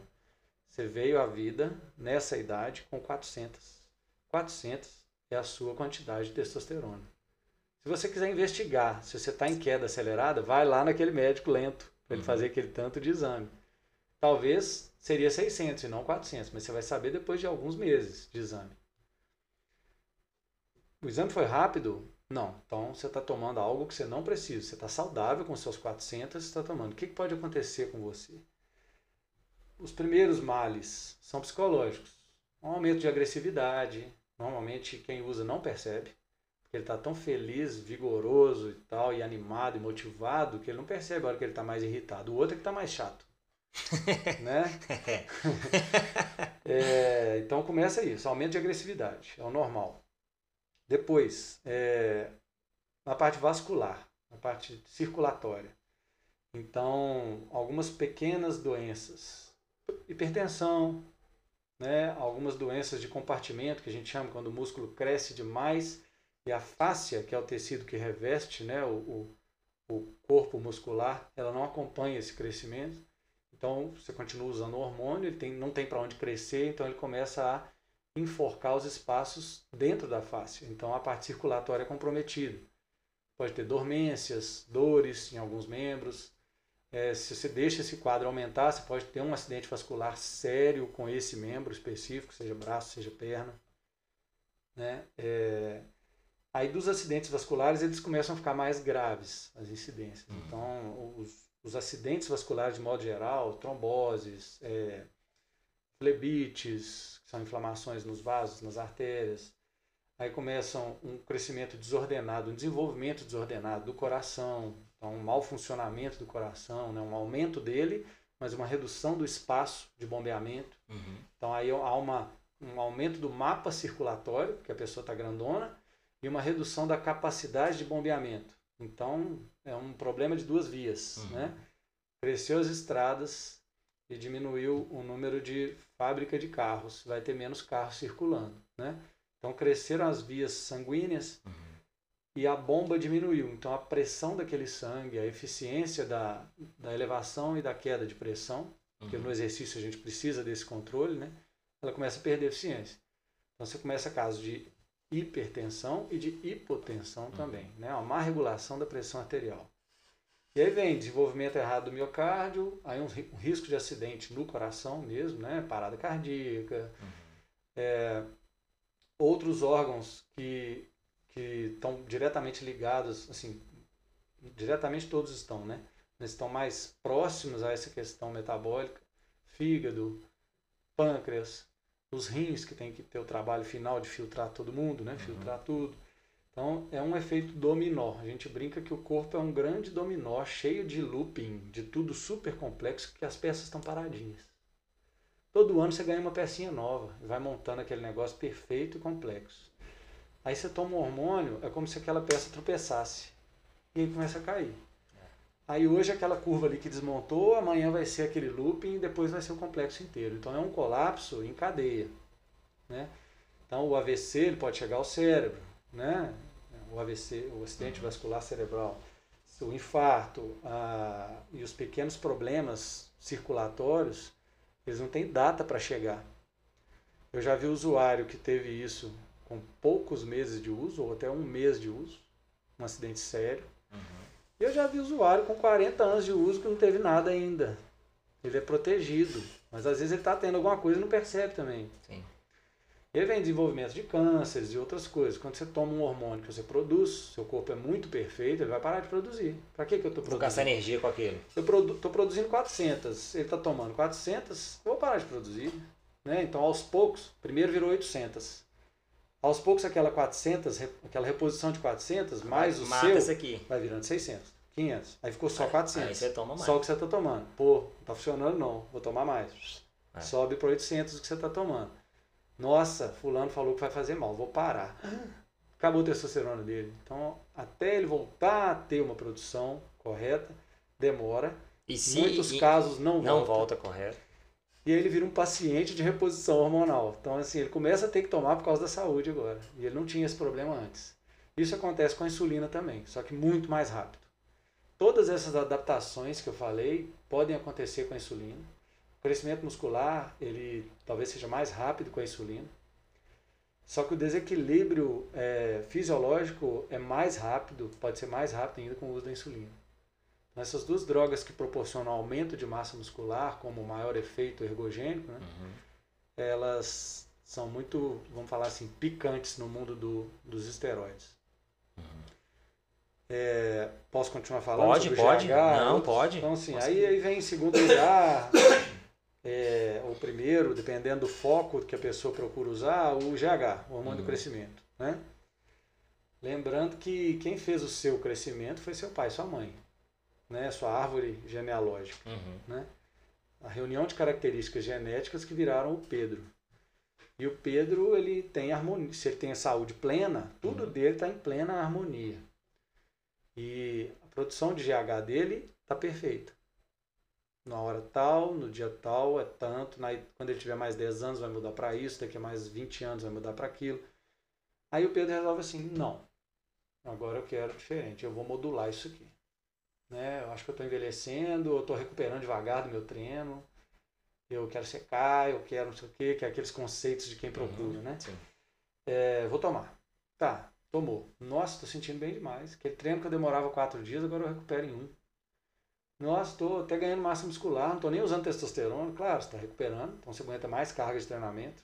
Então, teoricamente, o princípio de sobrecarga está se adaptando e crescendo, né? Porque você acelerou sua recuperação. Sem usar um hormônio foco de ganho muscular. Nossa, tá bom demais, vou continuar tomando. Beleza. Aí o Pedro começa a ficar.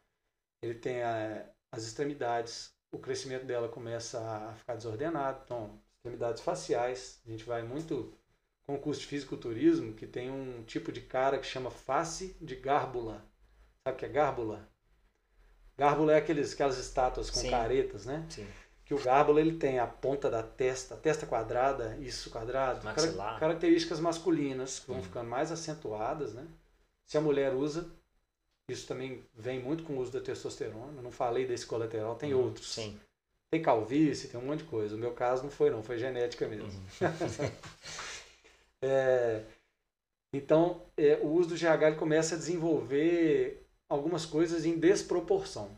Resumidamente é isso. Então, os órgãos começam, como a testosterona também, alguns desenvolvem de um jeito não proporcional à sua programação genética. E daí podem vir males parecidos com o uso da testosterona ou outras doenças metabólicas. Uhum. Qual é a data? Não sei. Eu vou sofrer isso? Não sei. Ah, não, meu médico tem um exame que mostra isso. Mentira. Ele só tem exames que pode indicar o uso se você tem falta desse hormônio. Mas se você não tem falta, não tem exames que mostram o quanto você pode tomar. Não, ele jura que ele faz porque ele vai controlando. Esse é o pior discurso e é o que todo mundo é seduzido. Esse vai controlando, o paciente vira um experimento. Ele já não tem mais conexão com a ciência, com efeito colateral, com nada. Ó, oh, Pedro, eu vou te dar 6 UI. Se você não sentir mal, vou vendo seus exames é, aqui, se sua vai me dando feedback. Tiver, vamos aumentar para 9. Vou fazendo mais uns exames aqui. Se não deu nada de errado ainda, vamos aumentar para 12. Ó, seu corpo está suportando, suportando bem 12, vamos manter. Até a hora que ele não suporta mais. Sim. E aí, dá para voltar? Não dá para voltar. Então, não existe acompanhamento seguro de reposição hormonal indevida. Não existe. Sim. Não existe. Tem amigos médicos conhecidos que falam isso. Uhum. Eu não vou discutir porque eu quero tomar cerveja com o cara ainda e dar gargalhada de outros assuntos. De outros né? assuntos, é. Quero pedalar junto, quero fazer um monte de coisa. Mas ele está errado. Sim. A ciência que fez o curso que ele escolheu estudar fala o contrário, fala errado. Então, o uso vai para esse ponto. Os colaterais são infinitos. Aí vem estimulantes. Ah, não, é só um pré-treino. Cara, pré-treino é perigoso. Sim. Né? Primeiro, problemas emocionais, de comportamento, distúrbio de comportamento. Arritmias, é, hiperatividades, dores de cabeça, enxaqueca, má regulação hormonal, distúrbio de sono, perda de GH, testosterona, tudo. Então, se você toma uma coisa que afeta o seu ciclo circadiano, vamos dizer assim, né, uhum. né, seu funcionamento, Sim. você vai ter problema hormonal, você vai ter um monte de problema também. Então, o pré-treino ele é inofensivo e não é. Do mesmo jeito que o excesso de café. Eu sou proibido de tomar muito café no dia, porque começa a me dar dor de cabeça, me dá distúrbio do sono. Provavelmente, se eu viciar em café o dia inteiro, também vou ter uma queda de testosterona, por aquela cadeia fisiológica que a gente conhece. Ah, não tem estudo nenhum provando que o excesso de cafeína reduz testosterona. Não, mas por deduções na fisiologia, se você pensar, você consegue compreender que a gente pode chegar naquela peça do dominó se você mexer nessa daqui. Então tudo tem que ser muito pensado e para tudo existe a medida exata. É. E né? a gente vai até entrar na parte de, da indústria farmacêutica também daqui a pouco, mas é, é importante bater na tecla aí mais uma vez né, que o uso, então a pessoa foi atrás, por exemplo, de um GH, que você deu exemplo, ela ela muitas vezes também vem, além da parte psicológica, vem da pessoa não querer resolver problemas mais trabalhosos do tipo o sono, você falou, a sua alimentação, os seus hábitos de seja de estresse de trabalho. Então, se a pessoa está trabalhando com a Ferrari 14 horas por dia, está dormindo pouco, está comendo mal, tá fazendo não sei o que, quer fazer a empresa dela crescer, então quer fazer uma escalada corporativa, quer ser o diretor, ela quer a parte profissional dela assim lá no, no teto, mas a alimentação dela tá lá no chão. Ela quer a parte Y, sair com os amigos sempre, estar tá presente na turma de amigos, então sair três, quatro vezes por semana. Então quer a parte social lá no teto, mas o sono dela tá lá no chão. E aí a pessoa ela não quer fazer o que é necessário fazer para ter uma vida equilibrada. Então, cara, você, você quer ter mais GH? Tipo, dorme melhor. Dorme mais tempo no sono profundo, ou seja, você tem que dormir mais cedo. Você tem que passar mais tempo no sono profundo. Para isso, você vai ter que coordenar melhor os alimentos também. Para isso, você vai ter que melhorar os seus alimentos, você vai ter que sair, não vai, vai poder ter essa vida social X, você vai ter que equilibrar outras coisas, mas só que você quer equilibrar tomando um, um, uma, um, um medicamento, um recurso externo, que vai ter essas consequências todas nesse dominó que você falou. Então, a pessoa ela quer uma fórmula mágica para a vida toda bagunçada que ela tá. E ela quer, tipo assim, a, a, a, a cápsula mágica, né? E aí você falou uma coisa interessante que a gente vai falar da indústria farmacêutica agora, que é assim, ah, um, um médico tal, um estudo tal, que esse médico né, que defende, fala assim, o estudo tal faz isso, falou que é ok, o estudo tal. Primeiro de tudo, assim, a gente tem que questionar muito né, assim, a, a, o que vem da indústria farmacêutica, o que vem de, de alguns estudos, porque já foi comprovado, assim, a, indústria, a indústria do açúcar já comprou estudo em Harvard na década de 70, década de 80. E como que ela comprou estudo em Harvard? Ela, ela tentou, tentava desviar os efeitos negativos do, da, do açúcar, colocando a culpa na gordura. Então ela pegava uma pessoa que tinha hábitos muito ruins, ela essa pessoa ela comia embutidos, comia coisas de gordura, etc. Mas fumava, não fazia atividade física, nada. Não, falava assim aqui, ó. A culpa da, da, da, obesidade não é do açúcar, aqui, ó. a culpa da obesidade é do embutido. A culpa da obesidade é da carne, a culpa da obesidade é da gordura do bacon. E aí foi culpando. Então, assim, um estudo em Harvard, você principal universidade do né? mundo. Então, assim, é fácil, é fácil que você. Faz a tendência. É, aí você vai num congresso que é patrocinado pela, pelo laboratório que produz o hormônio. Você acha que esse congresso, que é patrocinado por uma empresa que produz esse hormônio, será que ele realmente não quer que você indique esse hormônio? Então, assim, o que, que você está estudando que está totalmente enviesado, né? E aí a gente vai falar agora da, tanto dessa parte da indústria farmacêutica, é uma indústria, nem sei se o termo é bilionário ou trilionário, mas assim, é uma indústria muito forte, é muito rica, e que o controle de, de, de dopagem ela, ela vem tentando cada vez mais encurtar essa distância. Então a gente pega, por exemplo, ah, vamos pegar um exemplo famoso, né, talvez o mais famoso aí do ciclismo, o Lance Armstrong.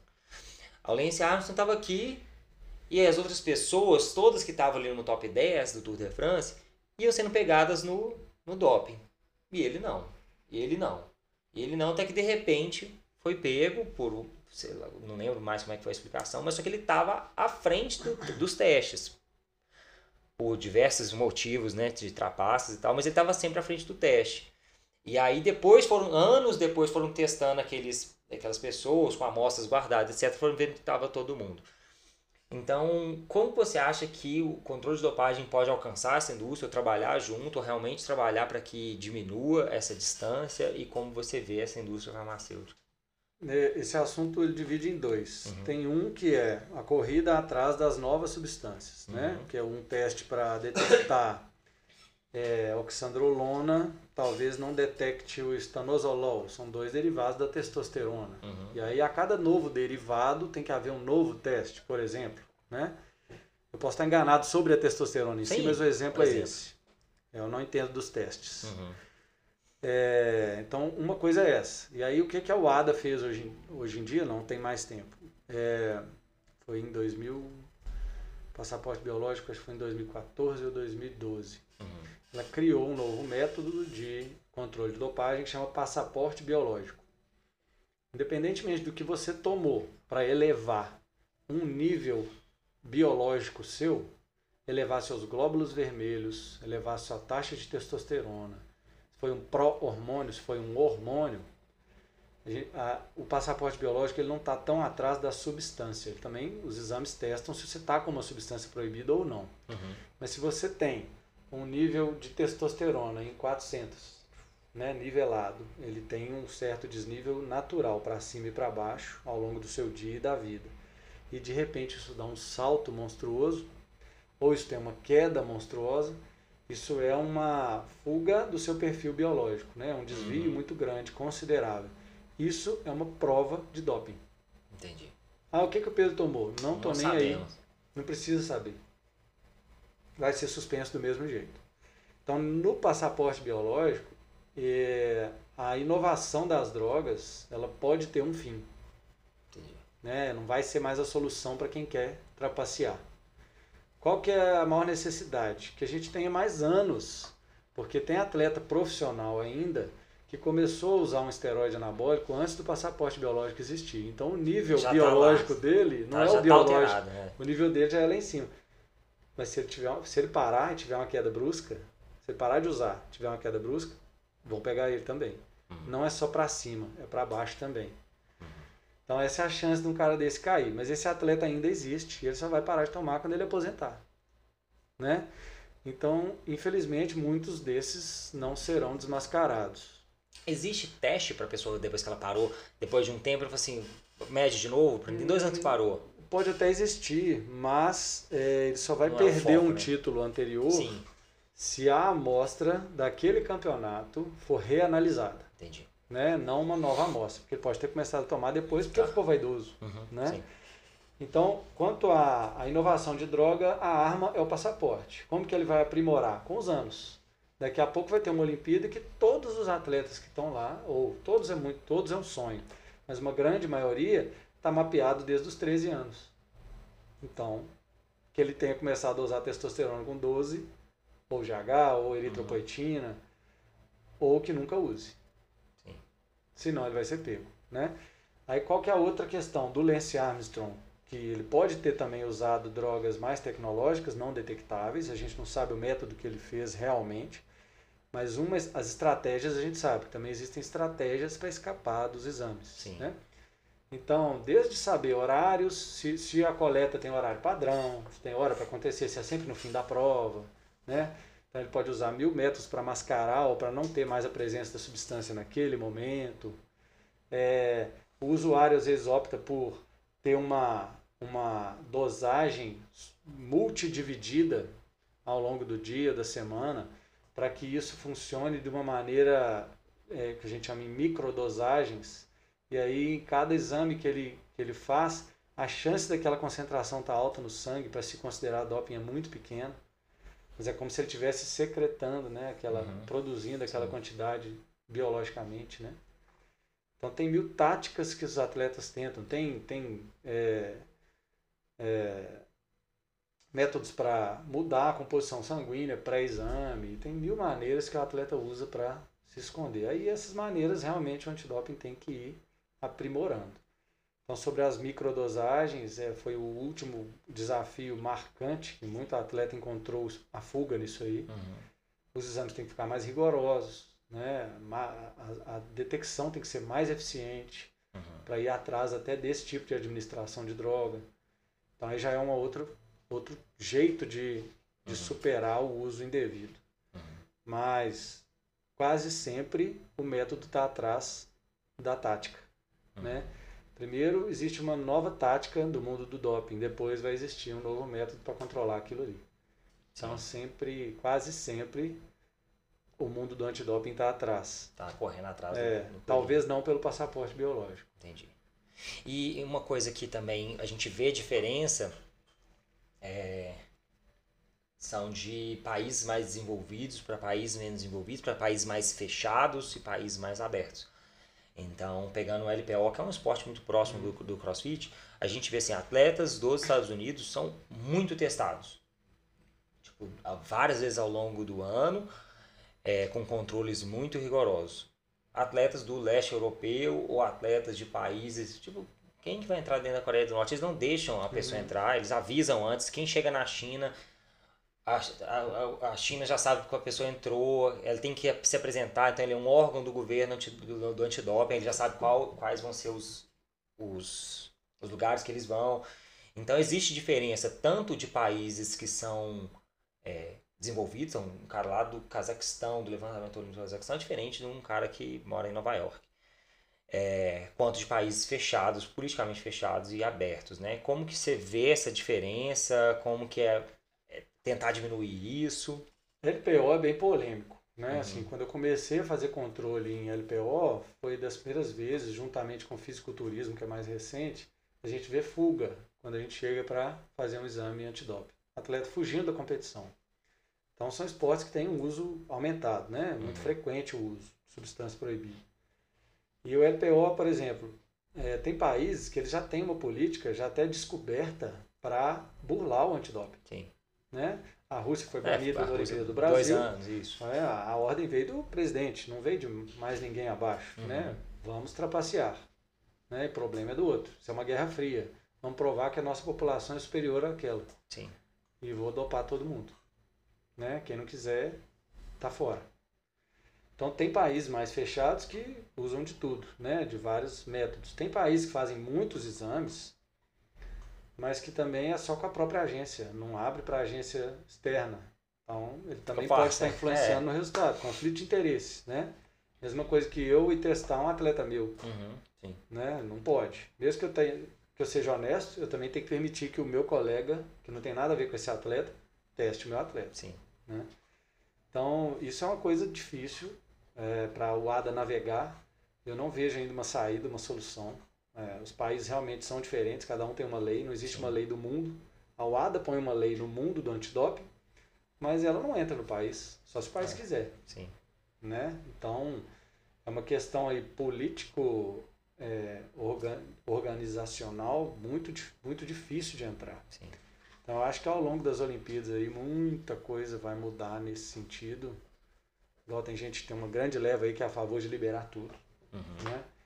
Eu não falo que não, nem que sim. Eu gosto de um amigo meu que chama Magnus, ele tem até um canal. Ele é filósofo, atleta, e ele fala: é importante questionar. Então, quando você vê um método, ou vê um país, ou vê um evento é, que quer liberar tudo, ou controlar tudo no antidoping, você não pode falar que é certo ou errado, você tem que questionar primeiro, né? Pô, por que, que ele está querendo que libera tudo? Tem, tem embasamento. Talvez ele esteja, esteja vendo que não há saída. Por maior que seja o aumento da tecnologia, não há saída para aquilo, não há solução. Uhum. Então a solução é liberar. E já tem uma outra leva que fala: não, há solução, nós estamos caminhando para isso. Está cada vez mais difícil usar a substância proibida. Vamos controlar. Isso é uma questão de saúde pública. Acima de medalha de ouro, existe uma questão de saúde. Então, vale a pena continuar com a luta antidopagem. Uhum. Porque se liberar geral, eu resolvi o problema de trapaça. Mas e o de saúde? Sim. E como o conceito hoje de saúde vem liderando muito mais as questões de proibições do que o conceito de trapaça, é muito mais forte o de saúde, é, dificilmente a gente valida um conceito de libera geral, né? Sim. Mas eu não posso falar que ele está errado no conceito dele, não. Não sei onde nós vamos chegar questionar é, sempre. É, mas né? esses países são imprevisíveis e é impossível saber o que, que vai acontecer dentro de cada um deles, né? É impossível. Dentro do nosso próprio país também. é, quando começam a ter ser países, com, no caso do Brasil, com diferenças muito grandes, igual eu falei assim, diferença dos Estados Unidos com o Cazaquistão.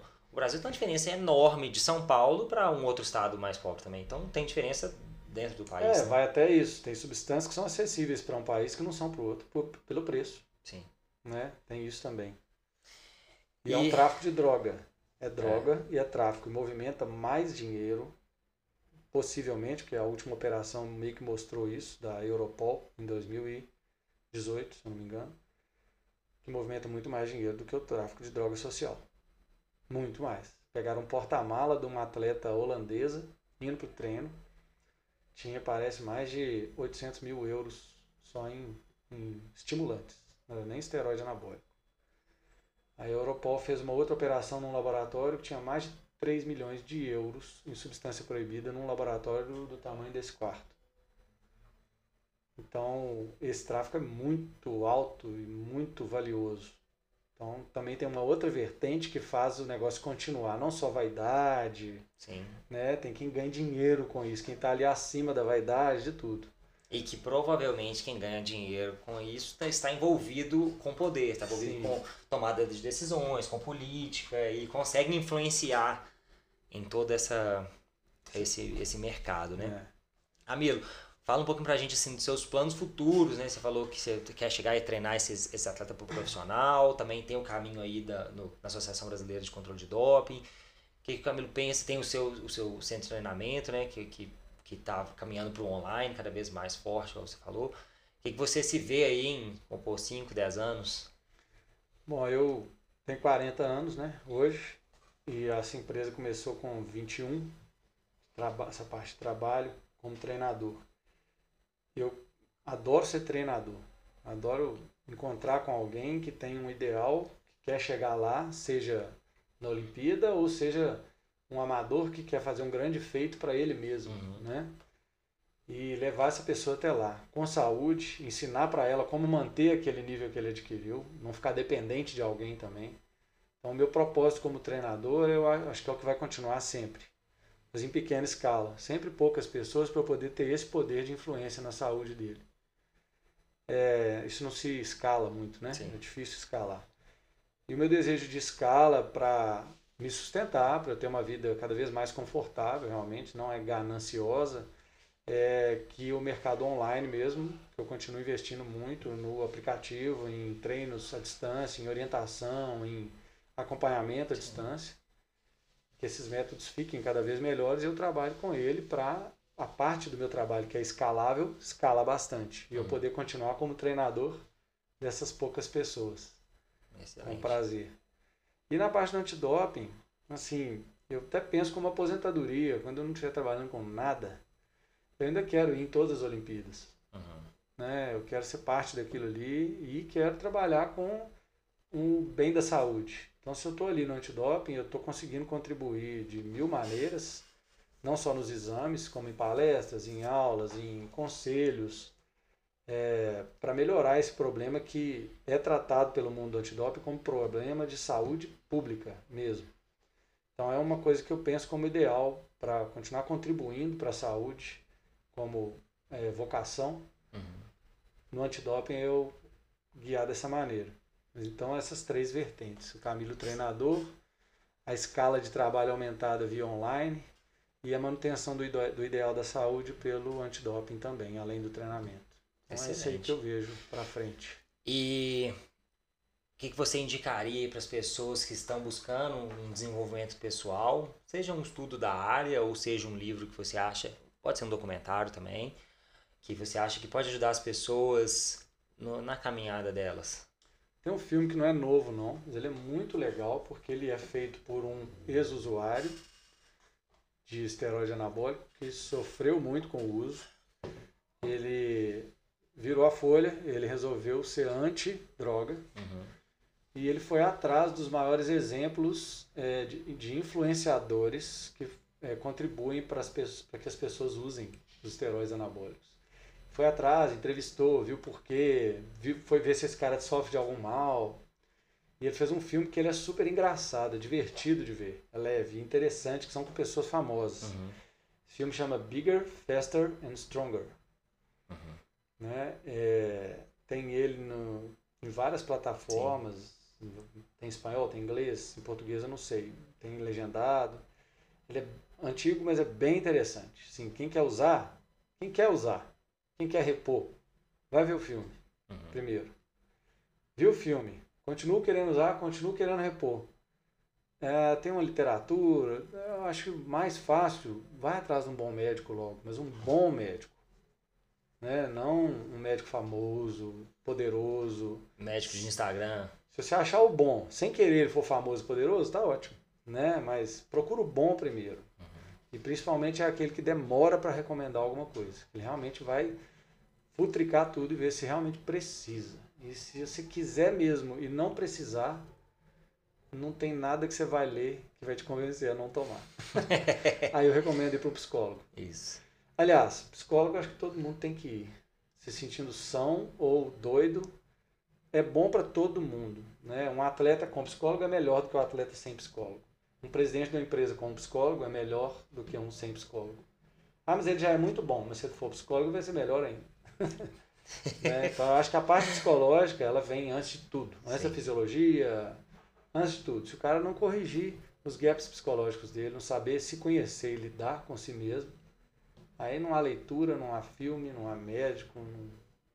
Aí ele vai alimentar esse mercado aí. É. Tomara que ele seja feliz. Não desejo mal também para ele, não.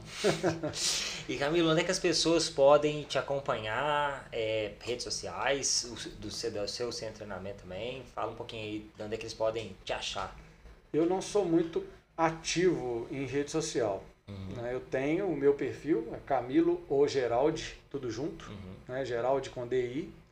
Mas é o perfil mais do Camilo, não tem muita coisa profissional ali. Às uhum. vezes tem alguma coisinha, mas é minha vida. Uhum. Meus amigos me acompanham, minha família também. É aberto, mas não tem nada a uhum. esconder também. E a parte profissional tem do estúdio, que é o COG Underline Studio, uhum. que é o centro de treinamento lá no Alphaville. E tem o HS Online Training, que é o aplicativo. Os dois estão linkados, do uhum. estúdio e do COG Studio. Profissionalmente, nos conselhos de antidoping, nesse mundo aí, eu estou mais presente nos podcasts, nas uhum. rádios de amigos e conhecidos, uhum. fazendo conteúdo, do que ter o meu canal para isso. Porque uhum. aí eu sou o profissional do antidoping, não tenho nem tempo e nem seria muito ético eu também estar é, tá ali é, fazendo um marketing disso daquilo ali. Então eu não uhum. tenho um canal que para as pessoas acompanharem minha luta contra o antidoping. Não, beleza, é. mas tá, tá, ótimo assim, as indicações, tanto da sua vida, pessoal, quem quiser chamar para tirar alguma dúvida. É, não, tô aberto, pessoal. muito aberto a isso. É o que mais acontece depois isso. de uma aula, de uma palestra ou de um podcast, é ter gente querendo perguntar. E aí no meu perfil pessoal é onde isso mais circula. É, nos stories, em algumas coisas, eu sempre ponho algumas coisas engraçadas aí do mundo do antidoping, mas não é nada muito de promoção disso não. Ah, beleza, ótimo. Camilo, eu queria te agradecer muito. É... Pô, assim, lógico que eu amei todos os podcasts, os, os episódios que eu gravei até hoje, mas te falar assim, foi um dos episódios favoritos meus. É muito bom trazer esse tanto de informação. Pra gente que trabalha com saúde, eu acho que é importantíssimo essa conversa, importantíssimo levar isso para as pessoas, para que as pessoas entendam, né, tanto onde é que elas estão pisando, onde é que elas estão entrando, como, como quem, quem que ela tem que procurar se for procurar um médico, treinar com pessoas que realmente promovem saúde. Então, assim, muito, muito, muito obrigado por ter vindo contribuir com o nosso, com o nosso é, podcast. Desejo muito sucesso, sucesso para você pessoalmente, profissionalmente, nos três caminhos aí que você vai seguir.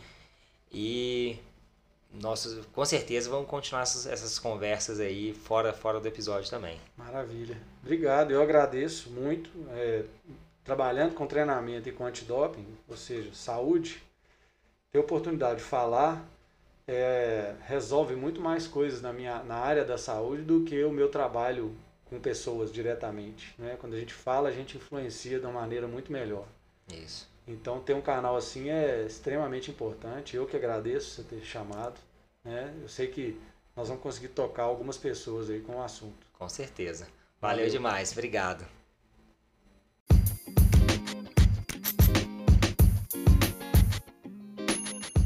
Espero que tenham gostado do episódio.